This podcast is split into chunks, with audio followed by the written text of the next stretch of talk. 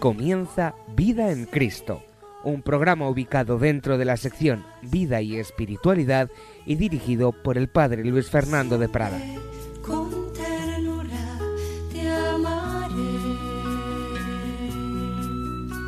Así dice el Señor,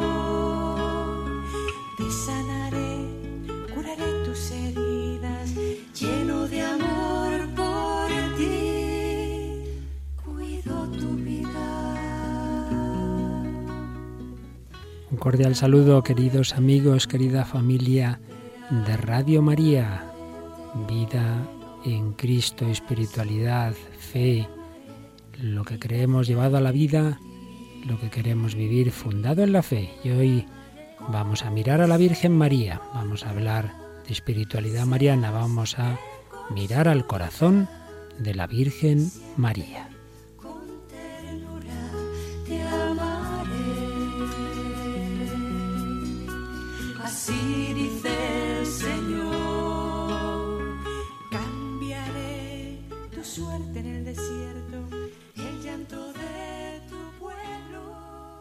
Vamos a dedicar, queridos amigos, esta reflexión de hoy al corazón de María, a la espiritualidad mariana, nuestra relación con nuestra Madre, el corazón de María. ¿Quién es la Virgen?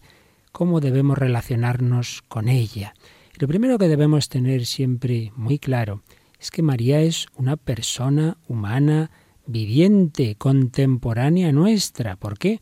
Porque está resucitada en cuerpo y alma en el cielo. El dogma de la Asunción nos dice que la Virgen no está simplemente en el cielo con su alma, sino con todo su ser, con todo su cuerpo, con un corazón materno palpitante.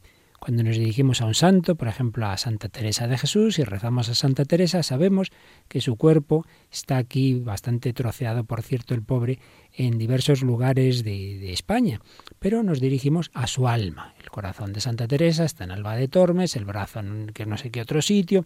Hablamos con Santa Teresa, hablamos con su espíritu. Pero si nos dirigimos a Jesús o a María, sabemos que están con su mismo cuerpo, glorioso, transfigurado, espiritualizado, pero realmente el cuerpo humano, en el cielo.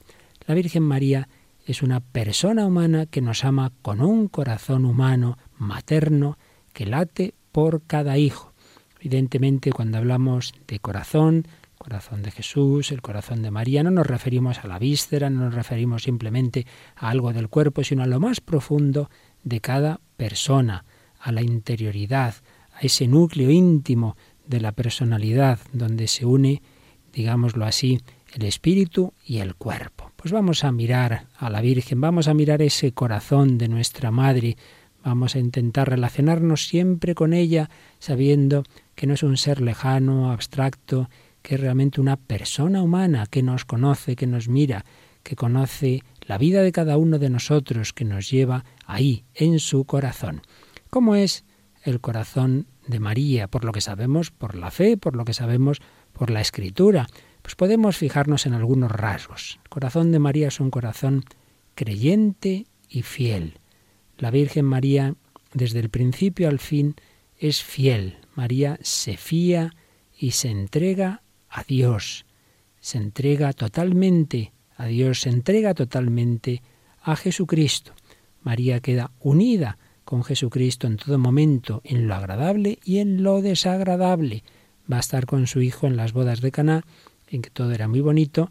Va a estar con su hijo cuando iba triunfando en Galilea pocas veces, pero alguna vez aparece por ahí detrás de las predicaciones. Pero también va a estar con su hijo cuando se empieza a cerrar el cerco en torno a él, cuando empieza a haber ya animadversión hacia Jesús, odio y por supuesto va a estar con su hijo en la pasión, según la tradición, en ese encuentro en el Via Crucis, que llamamos la cuarta estación, y, y ciertísimamente al pie de la cruz, como nos cuenta San Juan. Por eso, María es fiel, no es como esas personas que son amigas cuando todo va bien y luego desaparecen. María se, mantuvo fiel en todo momento. Y podemos recordar que Juan Pablo II hablaba en su gran encíclica eh, Redentoris Mater, la madre del Redentor, hablaba de la fe de María y hablaba de su fatiga, la fatiga de la fe. No pensemos que porque María estaba llena de gracia, porque era inmaculada, no pensemos que por ello no tuvo, digamos, oscuridades, no tuvo dudas, no tuvo dudas en el sentido de dudar de Dios, ciertamente que no, pero en el sentido de no entender, en el sentido de quedarse desconcertada, ciertamente que sí que las tuvo. En la vida de la Virgen, en la vida de San José, en momentos de oscuridad. Por ello es también modelo nuestro en la fe. Jesús no tuvo fe, Jesús veía al Padre, pero en cambio la Virgen María vivía de fe. El estar llena de gracia, repito, no quiere decir que todo lo entendiera, no quiere decir que todo fuera un camino de luces maravillosas, no, no. También hubo sus sombras, esas sombras, esas oscuridades en que lo pasaron muy mal ella y San José, cuando San José no sabe qué hacer ante el propio embarazo de la Virgen María, ese pasarlo mal cuando van a Belén, cuando está a punto de dar a luz, cuando no encuentran sitio en la posada, la Virgen tiene al niño Jesús, al Hijo de Dios en sus entrañas. ¿Dónde va a nacer este niño? Pero no digamos cuando de noche el ángel despierta a José y le dice, coge a María y al niño y salir huyendo, ir a Egipto, que Herodes quiere matar al niño. Son unos prófugos que tienen que salir a medianoche con esa angustia de saber que los soldados están persiguiendo al niño, que quieren matarlo. Pues la Virgen tendría evidentemente su, su angustia y su pasarlo mal, pasarlo muy mal. Luego ya pasan los años y, vuelven a su pueblecito, a Nazaret. Bueno, ahí sería el día a día ordinario, disfrutando de ver crecer a Jesús en, en sabiduría, edad y gracia, nos dice el Evangelio. Ahí era una situación agradable, pero también, sin duda, que más de una ocasión María pues se quedaría contemplando a ese Jesús haciendo actos de fe. Este Jesús es mi hijo, pero es hijo de Dios. Y hay un momento en que se nos relata muy en concreto esa oscuridad del corazón de María. Cuando Jesús se queda en el templo de Jerusalén, sus padres le pierden, están tres días buscándole. Cuando por fin lo encuentran en el templo, nos lo cuenta San Lucas, le dicen, Hijo mío, le dice la Virgen, tu padre y yo te buscábamos angustiados, angustiados. El que María tuviera fe, el que se fiara de Dios, no quiere decir que no sufriera, no quiere decir que todo lo viera muy claro. Estarían pasándolo muy mal. Tu padre y yo te buscábamos angustiados. Y dice que al responder Jesús, ¿por qué me buscabais? No sabíais que debía estar en la casa de mi padre.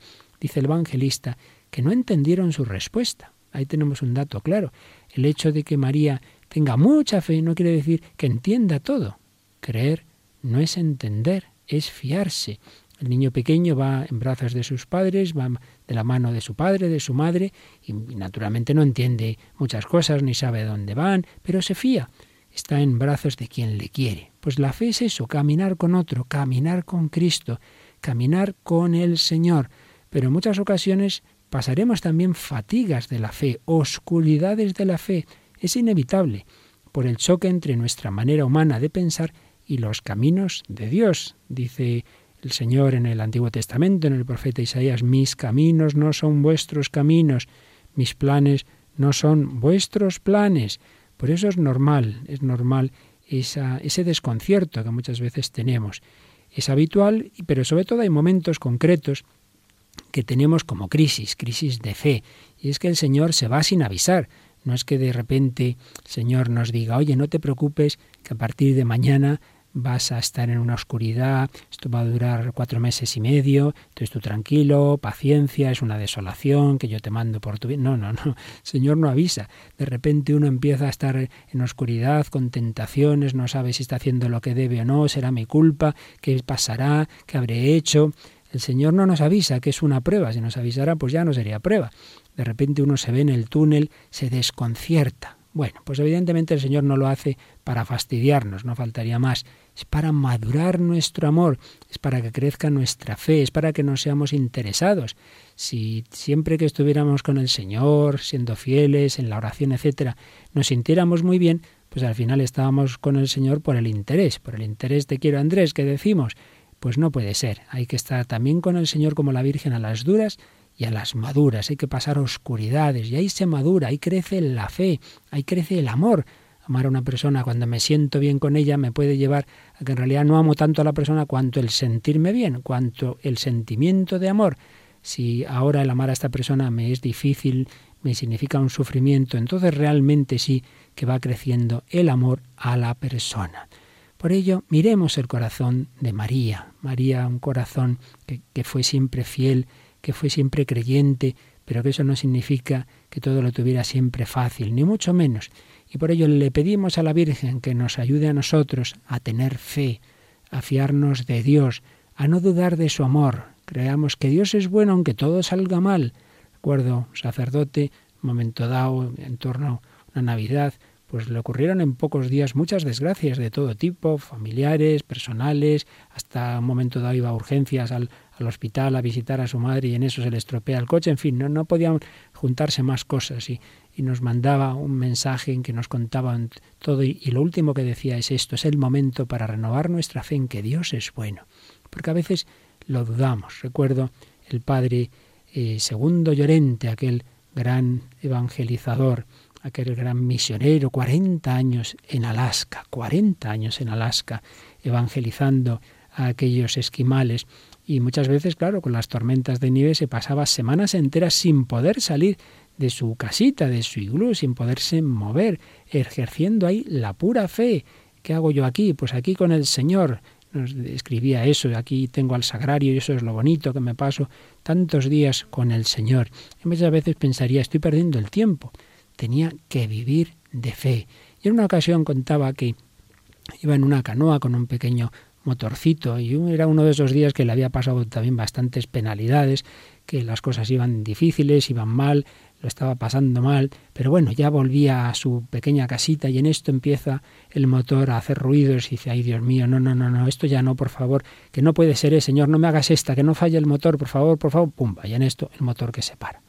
Y entonces enseguida reaccionó, Dios mío, gracias, gracias, gracias, tú sabes lo que es lo que nos conviene, tú sabes lo que es lo mejor, no, no, protesto, te doy las gracias. Esa es la reacción del hombre de fe. Dios es bueno en todo momento, Dios es bueno también cuando después de una jornada complicada se te estropea el motor, pero si venía de hacer misiones, no de hacer cosas malas. Fiémonos de Dios, mis caminos no son vuestros caminos. María, mujer de fe, María, mujer creyente, pues vamos a pedirle a la Virgen María que nos ayude a mantenernos también en nosotros, a crecer en esa fe, a fiarnos del Señor. Ave María, un momento de reflexión, rezando el Ave María, le pedimos a la Virgen que aumente nuestra fe, que también nosotros tengamos un corazón creyente.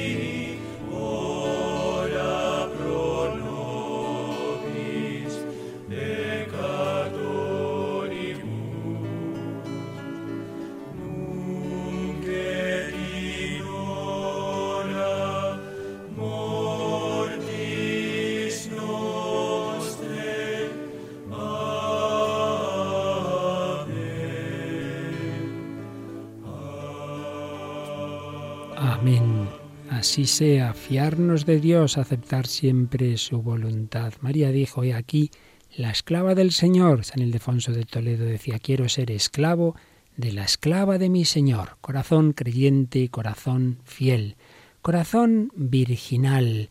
Evidentemente la virginidad no es la, la, mera soltería, no es algo puramente físico, es la concentración del amor del corazón en Cristo una concentración del corazón en Cristo sin división, poner lo indivisible del corazón, eso que una mujer da solo a su esposo, un esposo solo a su esposa, ponerlo en el Señor, ponerlo en Dios.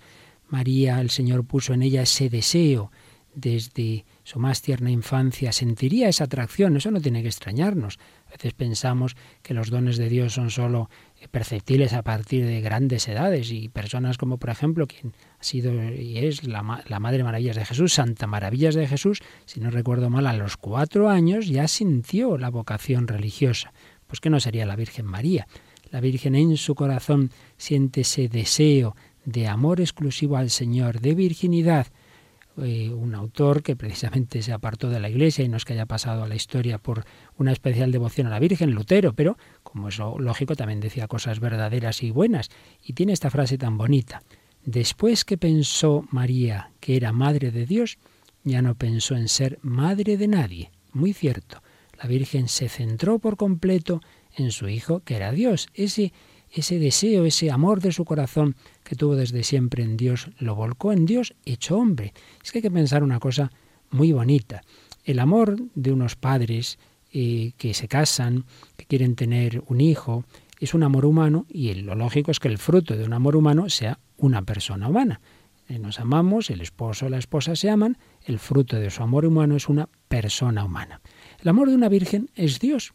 Entonces sería raro que el fruto del amor a Dios fuera simplemente una persona humana. O dicho de otra manera, si la Virgen y San José hubieran tenido una relación humana normal, un amor matrimonial ordinario, pues lo lógico es que el fruto de ese amor sería una persona humana. Y entonces que ahí de repente Dios hubiera como metido al verbo, metido al Hijo de Dios, dice, no, no, este hombre, este es mi hijo. Sería como un poco extraño. Es mucho más coherente, pues lo que de hecho ocurre en la revelación que la Virgen tiene un amor a Dios, un amor virginal a Dios. Y decía los santos padres, que recordar, por ejemplo, también San Bernardo, si una Virgen tuviera un hijo, ese hijo sería Dios, porque el fruto del amor a Dios es que lo lógico es que sea Dios. Pues así ocurre en el caso de la Virgen María. Su amor a Dios se convierte en una fecundidad hacia Dios. Dios se hace hijo de María Después que pensó que era madre de Dios, ya no pensó en ser madre de nadie. María concentra su corazón, su amor, toda su psicología, la concentra en Jesús, su único amor. Y esto tiene una aplicación también en relación con nosotros, para la maternidad espiritual de la Virgen María.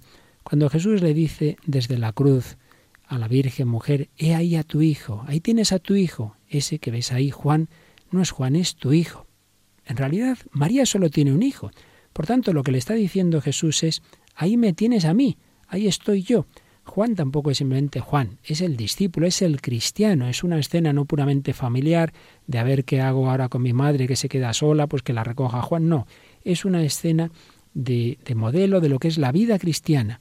El discípulo representa al cristiano y Jesús está diciéndole al discípulo, que le da a su madre, porque el discípulo es Cristo. ¿Quién es el único cristiano? El único cristiano es Cristo. Y por tanto lo que tenemos que hacer es unirnos a Cristo. Pero si yo me uno a Cristo, si el Espíritu Santo forma en mí el corazón de Cristo, forma en mí también una actitud filial respecto al Padre y respecto a su madre.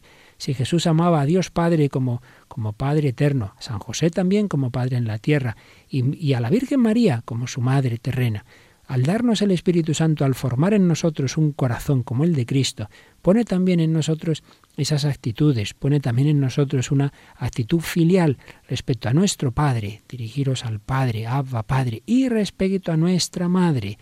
María es nuestra Madre porque yo soy Jesús me, voy uniendo a Jesús, estoy, estamos todos llamados a identificarnos con el Señor. Evidentemente no podemos por nuestras fuerzas, esto es obra del Espíritu Santo, estaría de toda la vida, es el proceso de santificación, que hemos hablado en otras muchas ocasiones, proceso progresivo, que el Espíritu Santo poco a poco nos va conquistando, nos va transformando, hasta llegar a lo que decía San Pablo, vivo yo, pero no soy yo, es Cristo quien vive en mí. Pues si Cristo vive en mí, vive también en mí Cristo con su relación con la Virgen María. Yo estoy unido a Jesús, pues yo tengo que mirar a la Virgen como la miraba Él. Y yo puedo decirle a la Virgen María, así con un poquito de audacia, Madre, ámame como amabas y amas a Jesús. Tengo derecho a todo tu amor, porque yo soy Jesús. Tú tienes que ver en mí a Jesús, es lo que te dijo Él en la cruz. Y por nuestra parte, estamos llamados a tener un comportamiento de hijos, un corazón filial, tener detalles con la Virgen, tener delicadezas. Si solo nos dirigimos a la Virgen a pedirle cosas, una persona a la que solo se le llama para pedirle cosas, pues es más bien una criada, no, no es una madre. Tenemos que dirigirnos a María con corazón filial, a alegrarla, a darle, tener detalles con ella, a darle regalos. El día de la madre, pues, pues yo regalo esto a mi madre, pues a la Virgen María. Tener un corazón cariñoso con nuestra madre, que nos mira con ese amor que ella tiene concentrado en Jesús y ve en nosotros a Jesús. ¿Qué amor mueve el corazón de María? Pues el amor de Dios, el amor de caridad, en su caso además con esa, ese matiz de amor virginal, pero por otro lado esa caridad que el Espíritu Santo infunde en todos los corazones que se abren a ello, pues es ese amor divino que entrando en nuestros corazones nos lleva a, por un lado, a darse, a entregarse, un corazón que es movido por la caridad, es un corazón que se da, que se entrega, no un corazón que queda atrapado o atraído sin más por las cosas y entonces se acerca al que le cae bien, al que le atrae, no, sino un amor de gratuidad, un amor oblativo, no posesivo, no puramente que uno queda ahí pillado por esta cosa, por esta persona, sino un amor que se da por puro don, como nos ama Dios, incluso aunque seamos pecadores. Dios en nosotros, en ese caso, lo que ve no le atrae precisamente, y sin embargo nos ama porque Él es amor. Pues tanto cuanto va entrando más en nosotros el amor de Dios, más capaces seremos de amar así, de amar gratuitamente, de amar dándonos, sin quedarnos atrapados por nada ni por nadie. Eh, ese ideal de estar a gusto con todos y no necesitar de nadie. ¿Cuántas veces pues vamos a personas porque las necesitamos, porque estoy a gusto con este, con el otro, entonces ahí me quedo y me voy apegando tanto cuanto más nos mueva el amor de Dios, seremos capaces de estar a gusto no con unos pocos, sino con todos, sin necesitar, por otro lado, de nadie de una manera así eh, obsesiva y, y posesiva. Amor oblativo, amor que se da, amor que se entrega, amor universal, abierto a todos, pues es consecuencia de lo anterior. Si no amamos simplemente al que tiene tales o cuales cualidades, sino a todos, pues lo lógico es que nuestro amor se vaya haciendo universal, como Dios nos ama, Decía Jesús, vuestro Padre hace salir el sol sobre buenos y malos, justos e injustos. Amor universal, amor gratuito, amor que busca hacer el bien y sobre todo, por supuesto, el bien principal y final, el bien principal que es la gracia, eh, que es la vida eterna, el bien definitivo. Estamos llamados a amar así, a buscar el bien de todos, todos los bienes, esta persona pasa hambre, pues la tengo que ayudar, tiene tal problema, pero sin olvidar el principal bien que le puedo dar a esta persona, que es la fe, que es la gracia. Por ello, como la Virgen María, que se preocupa de nuestra salvación, pues también nosotros, si nos parecemos más al Señor y a la Virgen María, también el Señor irá formando en nosotros un corazón así, un amor que se preocupe por los demás. Pero vamos a alegrarnos de tener a María por madre. Ella concentra en Jesús su amor y si nosotros nos unimos a Jesús, ve en nosotros a Jesús. Es tan dulce tenerte, María, por madre, decía Santa Teresita, una cosa muy simpática. Dice, tenemos una ventaja sobre la Virgen, y es que la Virgen María no tenía otra Virgen María que la quisiera, que, nos, que la cuidara. Nosotros tenemos a la Virgen y ella no tenía a la Virgen María. Bueno, puede parecer una tontería, pero es verdad. Nosotros tenemos esa ventaja sobre la Virgen. Ella no tuvo otra madre espiritual en el cielo, otra Virgen María que fuera su madre. Nosotros sí. Vamos a agradecer al Señor que nos ha dado el corazón de María, que nos ha dado a María por madre.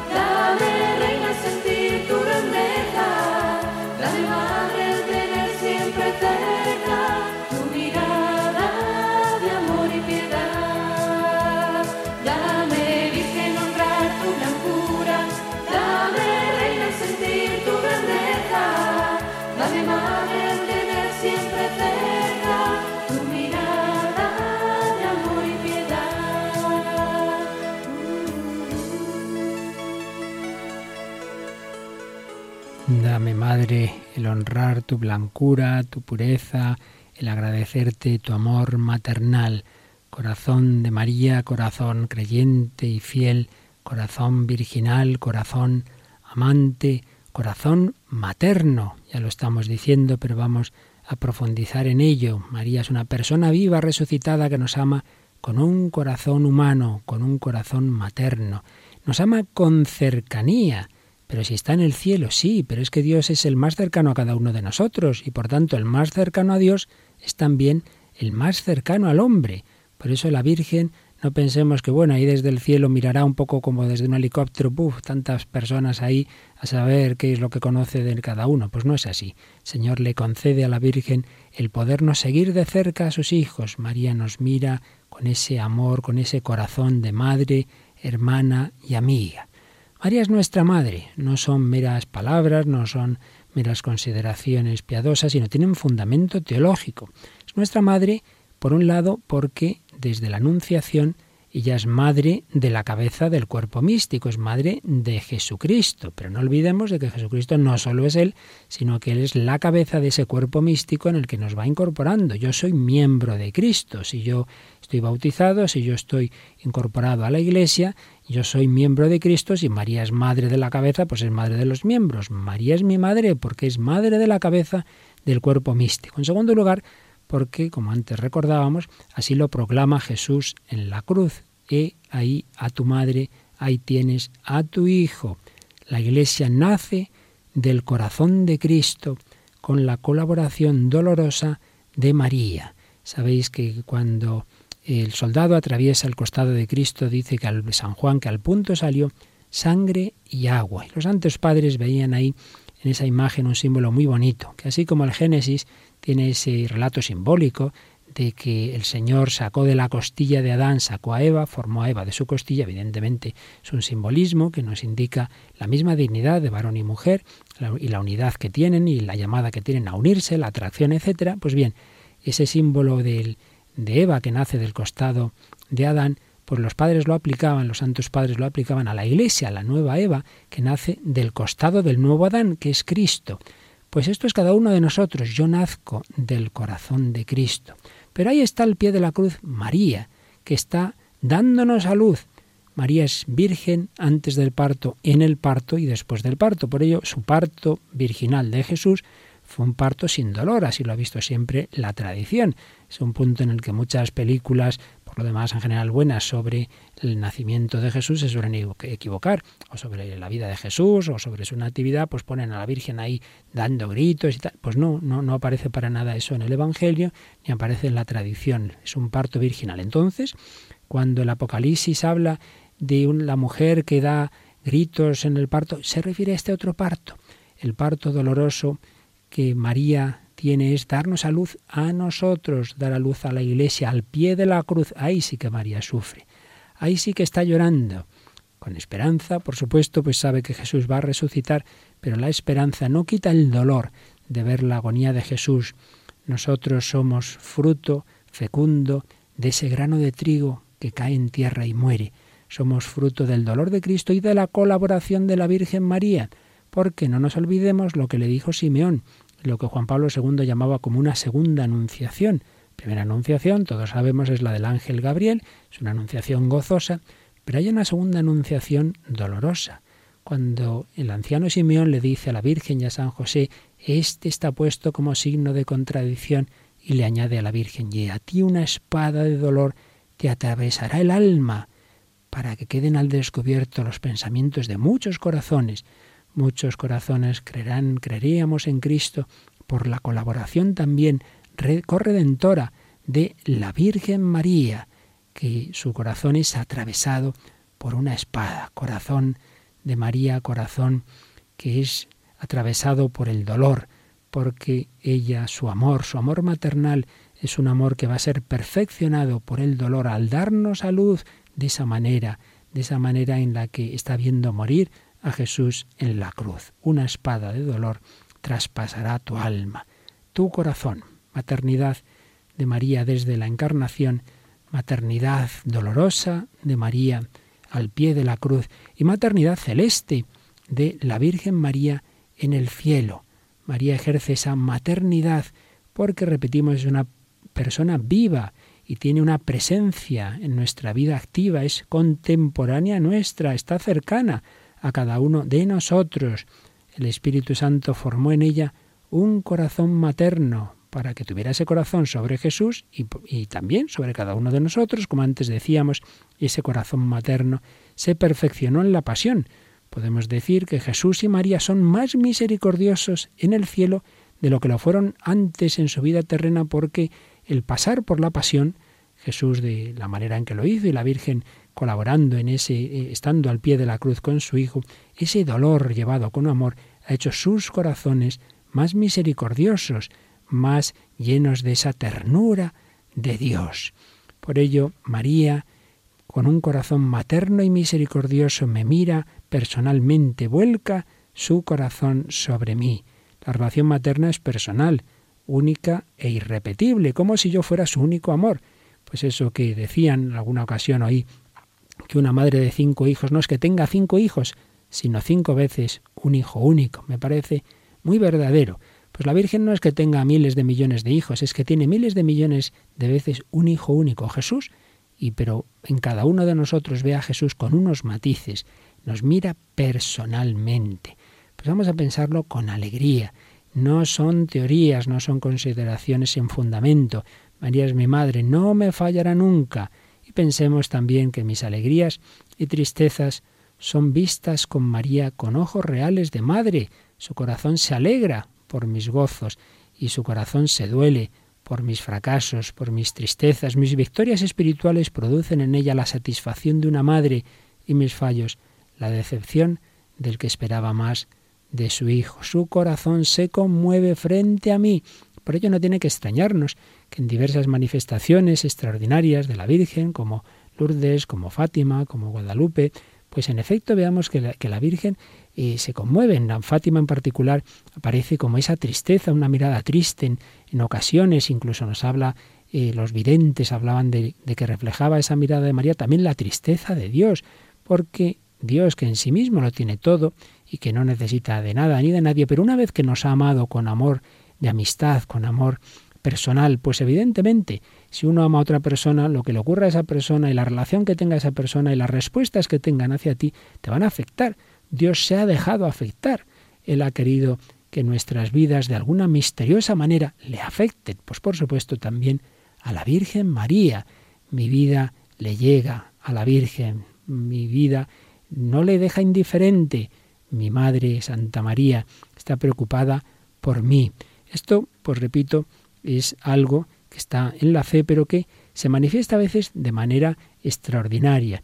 Podemos recordar, por ejemplo, en las apariciones de, de Guadalupe, cuando la Virgen le habla al indio Juan Diego, canonizado por Juan Pablo II. Realmente es un diálogo de una ternura que es llamativa pues como Santa María se dirige a ese indiecito, Juan Diego, que era cristiano de hacía no, no, mucho tiempo, y cuando ve que está todo preocupado Juan Diego por ese tío suyo que había enfermado gravemente, que pensaba que se iba a morir, y entonces Juan Diego no estaba cumpliendo lo que le había pedido la Virgen porque primero quería buscar a alguien que atendiera a su tío, y entonces la Virgen se le aparece y le dice, oye y ten entendido, hijo mío, el más pequeño, que es nada lo que te asusta y aflige. No se turbe tu corazón, no temas esa enfermedad, ni otra enfermedad y angustia. ¿No estoy yo aquí, que soy tu madre? ¿No estás bajo mi sombra? ¿No soy yo tu salud? ¿No estás por ventura en mi regazo? ¿Qué más has menester? No te apene ni te inquiete otra cosa.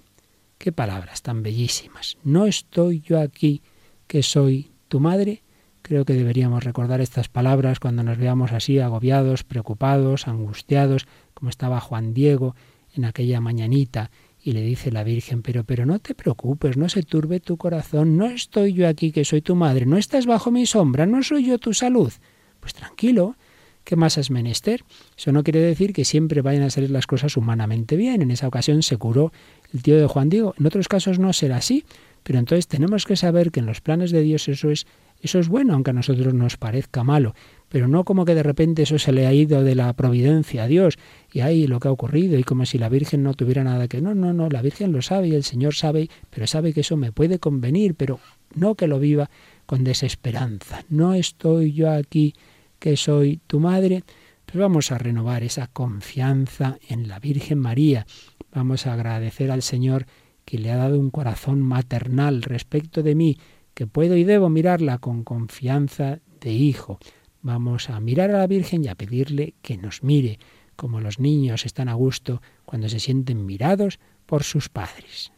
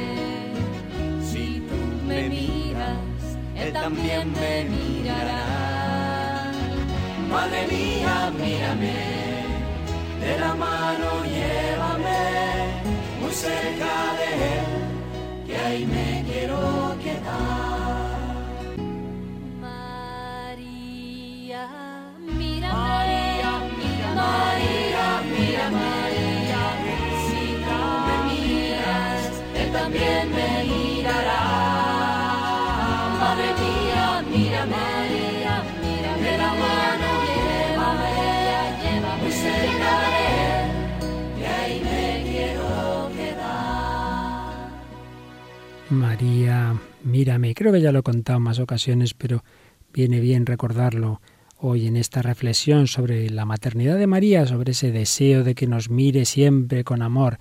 Era un matrimonio, era y es, pero esto ya ocurrió hace años, que se fue con sus entonces hijos pequeños al campo, un domingo, a pasar un día ahí al campo, y los niños jugaban. Y los padres les veían y gozaban de ver a los hijos jugando, pero se les ocurrió la idea de esconderse a los padres detrás de unos matorrales, a ver cómo reaccionaban los hijos. Los miraban a distancia, al principio los niños seguían jugando, pero cuando ya empezaron a observar que dónde está papá, dónde está mamá, pero qué ha pasado, pues se echaron a llorarse, se angustiaron y enseguida los padres salieron de detrás de ese matorral y otra vez ya los niños tan contentos. Entonces reflexionaba el padre sobre esa anécdota y decía, fijaos que el bosque era el mismo antes y después de escondernos nosotros, era el mismo para nuestros hijos, pero cuando nos veían ahí, cuando sabían que les mirábamos, cuando sabían que contaban con ese amor permanente que los padres tenemos hacia los hijos, estaban contentos y felices. Cuando desaparecimos de su mirada, ya se angustiaron. Pues también la vida es la misma para el creyente y para el no creyente, para el que sabe que hay un Dios de amor que nos mira, que nos cuida, para quienes confiamos en la mirada de María es la misma. Podemos tener el mismo cáncer, podemos tener el mismo problema, la misma alegría, el mismo éxito, el mismo fracaso. El bosque es el mismo, pero se vive de distinta manera cuando sabemos que en esas circunstancias hay alguien allí, hay alguien más allá, hay un amor misericordioso, hay un amor permanente, hay una mirada de cariño que me sostiene, la de mi Padre, la de Jesucristo, la de la Virgen María. Es distinto vivir así a vivir en la nada, a vivir pensando que venimos de la nada, que vamos a la nada, que no hay nadie en este universo frío, como decía Jacques Monod en aquel libro El azar y la necesidad. Al final llegamos a la conclusión de que estamos solos en un mundo frío en el que hemos venido por azar. Qué tristeza vivir así. María nos dice que no, que somos amados siempre, que somos mirados siempre. Corazón materno, corazón misericordioso. Y vamos a recordar las enseñanzas que el Santo Padre Francisco nos daba el primer sábado de mayo, sábado 4 de mayo de 2013, en su primer rosario público en Santa María la Mayor, en un primer sábado de mes, del mes de la Virgen. Vamos a recordar algunas reflexiones muy bonitas que hacía sobre esa relación con María como madre, pensando y aplicando él con la comparación con la madre humana. Y decía, una mamá ayuda a sus hijos a crecer y quiere que crezcan bien. Por eso los educa, para que no se dejen llevar por la pereza, a veces fruto de un cierto bienestar, para que no cedan una vida cómoda, que se conforma solo con tener cosas. La mamá se preocupa de que sus hijos sigan creciendo más, crezcan fuertes, sean capaces de asumir responsabilidades y compromisos en la vida, de proponerse grandes ideales. El Evangelio de San Lucas dice que Jesús iba creciendo y robusteciéndose, lleno de sabiduría, y la gracia de Dios estaba con él. La Virgen María hace esto mismo con nosotros, nos ayuda a crecer humanamente y en la fe. La Virgen nos ayuda a crecer humanamente y en la fe, a ser fuertes y a no ceder a la tentación de ser superficiales, sino a vivir con responsabilidad, a ir siempre más allá. Por tanto, primer punto que nos recordaba el Papa Francisco, una madre ayuda a sus hijos a crecer, pues la Virgen María nos ayuda a crecer. Pero, segundo punto, una madre se preocupa de la salud de los hijos. ¿Cómo? Educándoles para que afronten las dificultades de la vida. No se educa, no se cuida la salud evitando los problemas, como si la vida fuese un camino sin obstáculos. La mamá ayuda a sus hijos a ver con realismo los problemas de la vida y a no venirse abajo, sino a afrontarlos con valentía, a no ser flojos, a superarlos, conjugando adecuadamente la seguridad y el riesgo que una madre sabe intuir. Y el Papa explicaba cómo las madres conjugan estos dos aspectos. No lleva al hijo solo por un camino seguro, porque de esa manera el hijo no puede crecer, pero tampoco lo abandona siempre en el camino peligroso, porque es arriesgado. Pues qué verdad es, si todo lo ponemos muy fácil, malo, pero si de repente todo es difícil y todo son exigencias, pues tampoco. Es ese equilibrio de dar seguridad, de dar confianza, pero también de ir exigiendo cada vez más. Una madre sabe sopesar las cosas. Una vida sin desafíos no existe. Y un chico o una joven que no sabe afrontarlos, poniendo en juego su propia vida, es un chico o una joven sin consistencia. Y recordaba al Papa lo que ya hemos dicho hoy nosotros, que María había pasado momentos no fáciles en su vida, desde el nacimiento de Jesús, cuando no hubo sitio para ellos en la posada, hasta el Calvario. Pues ahora, como buena madre, está a nuestro lado, para que no perdamos jamás el arrojo frente a las adversidades de la vida, frente a nuestra debilidad, frente a nuestros pecados, nos fortalece, nos señala el camino de su Hijo. Jesús desde la cruz dice a María, indicando a Juan, mujer, ahí tienes a tu hijo y a Juan, ahí tienes a tu madre. En aquel discípulo estamos representados todos nosotros, antes lo comentábamos. El Señor nos encomienda en las manos llenas de amor y de ternura de la madre, de modo que podamos contar con su ayuda para afrontar y vencer las dificultades de nuestro camino humano y cristiano. Por tanto, no temer las dificultades, sino afrontarlas, decía el Papa, con la ayuda de mamá. En Hispanoamérica se usa más que entre nosotros ese, ese, calificativo cariñoso y cercano que usamos en, en casa y ahí lo usan como más públicamente, la ayuda de mamá. Y tercer punto que subrayaba el Papa Francisco, una buena mamá no solo sigue de cerca el crecimiento de sus hijos sin evitar los problemas, los retos de la vida, sino que también ayuda a tomar decisiones definitivas con libertad, esto no es fácil, pero una mamá sabe hacerlo. ¿Pero qué quiere decir libertad?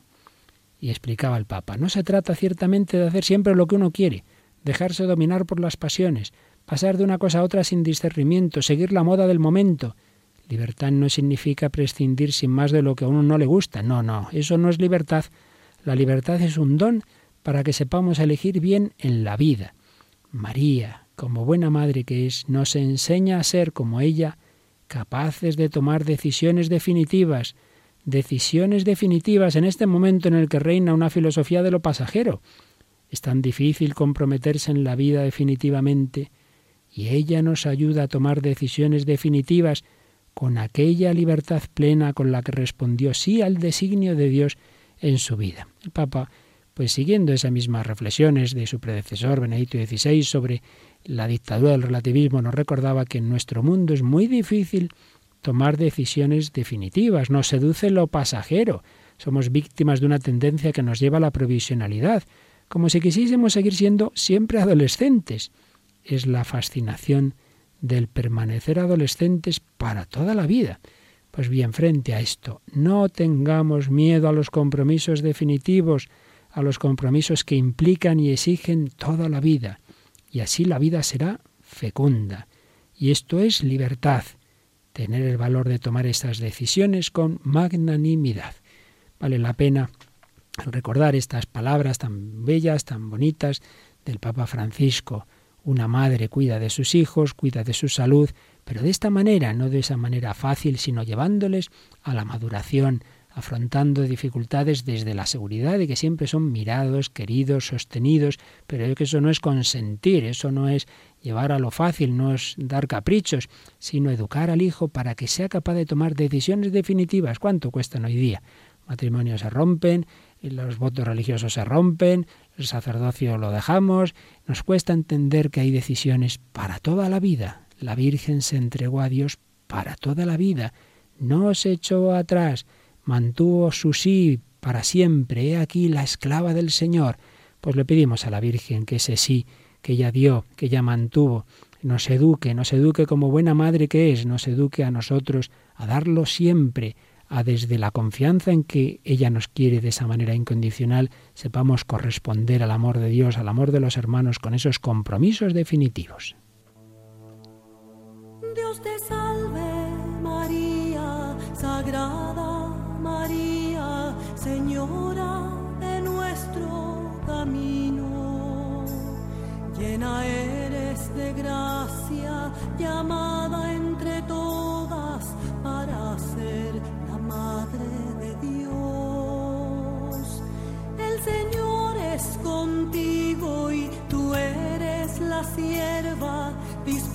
No.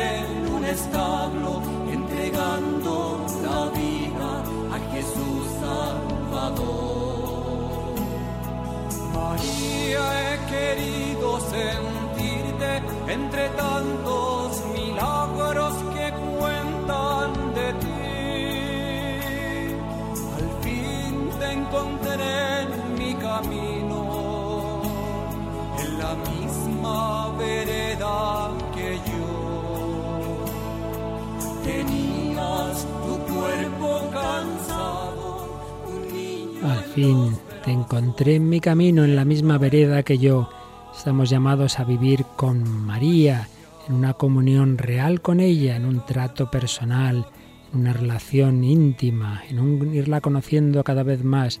Y de ahí brotará también el parecernos a María, ese ideal de Teresita González Quevedo, que quien me mire te vea, la imitación de María, parecernos a ella, no por nuestras fuerzas, repetimos, solo puede hacerlo el Espíritu Santo, formando en nosotros un corazón como el de Cristo. Ven Espíritu Santo, haz mi corazón semejante al de Jesús, semejante al de María, un corazón creyente, un corazón fiel, un corazón limpio, un corazón que ame con amor oblativo, con amor de caridad, que no se deje atrapar por las cosas de este mundo, amar a todo y, a todos, pero con un corazón libre, un corazón confiado, porque estamos en brazos de Dios y en brazos de María, en el bosque de la vida, siempre mirados con cariño. Pero un corazón que se entrega, un corazón que se consagra, consagrarnos totus tus, todo tuyo, María, y por medio de ti todos del Señor, renovar nuestra primera consagración, que es la bautismal, que se va profundizando por diversos sacramentos, pues también la podemos renovar con un sentido mariano, como enseñó San Luis María Griñón de Montfort y nos recordaba Juan Pablo II. Consagrados a María, por María, con la gracia que ella nos obtiene con su intercesión, con María, siguiendo su ejemplo, en María, viviendo en su corazón, para María, que todas mis obras busquen agradar a la Virgen María.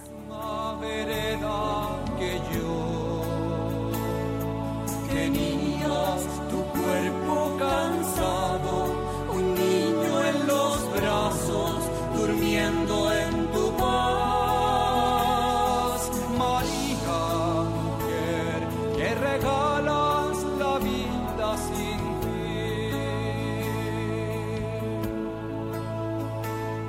Dios te salve, María, sagrada. Dios te salve María, enséñanos a vivir como tú, enséñanos a ofrecer nuestra vida.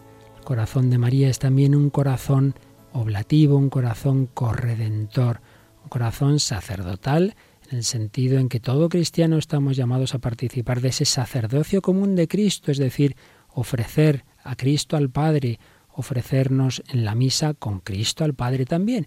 Pues bien, la Virgen María se ofrecía, ofrecía a su Hijo al Padre, ofrecía el dolor de ver morir a Jesús, se ofrecía con él, ofrecía el dolor de su corazón traspasado. Todo cristiano también, por el bautismo, estamos llamados a ofrecernos, ofrecer nuestra vida, ofrecimiento de obras por la mañana, ofrecimiento de determinadas circunstancias, alegrías y dolores, y así colaborar a la redención del mundo, ofrecernos y ser corredentores con la Virgen María. Corazón oblativo, corazón corredentor, corazón sacerdotal. Pues vamos a pedirle a la Virgen que nos ayude a ir creciendo en todas estas actitudes, que nos ayude a ir creciendo en la fe, que nos ayude a ir caminando hacia la santidad. Ella es ya santa, lo es desde su Inmaculada Concepción, pero fue creciendo en santidad, recibió mucha gracia ahí, pero luego fue fiel. Santa María, ruega por nosotros, ruega por nosotros, pecadores. Santa María, ruega por toda la humanidad.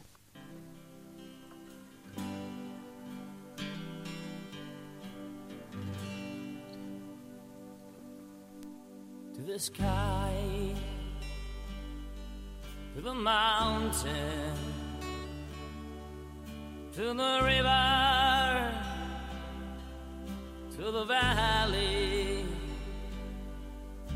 my hometown, to my country, to the place where I was born my mother, to my father, to my sisters and my brothers, to my friends and myself, and to those I love so well.